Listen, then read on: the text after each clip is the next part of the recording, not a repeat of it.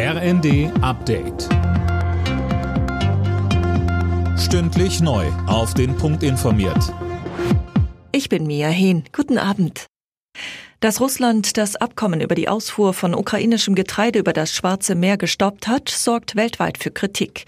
Jetzt hat sich auch Außenministerin Baerbock auf Twitter zu Wort gemeldet. Alena Tribold. Ja, sie schreibt, Millionen Menschen auf der Welt hungern und Russland riskiert erneut die Sicherheit von Getreideschiffen. Das muss aufhören. Ob Menschen ihre nächste Mahlzeit bezahlen können, dürfe nicht von Putins Kriegsplänen abhängen.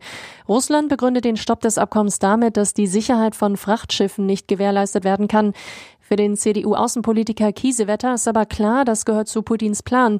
Das Ziel, weitere Migration auslösen, um die EU-Staaten zu schwächen. Nach der Massenpanik in der südkoreanischen Hauptstadt Seoul ist die Zahl der Toten auf 153 gestiegen. Die meisten sind inzwischen identifiziert worden. Wie es heißt, sind mindestens 20 Ausländer unter den Toten. Das Unglück hat weltweit Trauer und Bestürzung ausgelöst.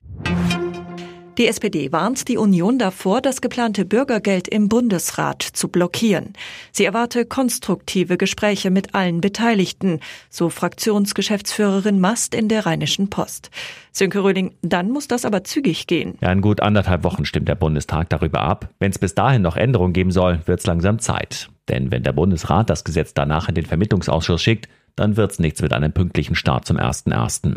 Streitpunkt sind nicht die höheren Regelsätze, sondern das hohe Schonvermögen, das Betroffene behalten dürfen und die volle Übernahme der Heizkosten. Das setze falsche Anreize und sei unsozial gegenüber Familien, die arbeiten müssen, so CDU-Generalsekretär Chaya. In der Fußball-Bundesliga hat Union Berlin die Tabellenspitze zurückerobert. Die Berliner erkämpften sich ein 2 zu 1 zu Hause gegen Mönchengladbach. Erst zum Ende der Nachspielzeit kam der Siegtreffer. Und Tabellenschlusslicht Schalke 04 hat die nächste Pleite kassiert. 0 zu 2 hieß es gegen Freiburg.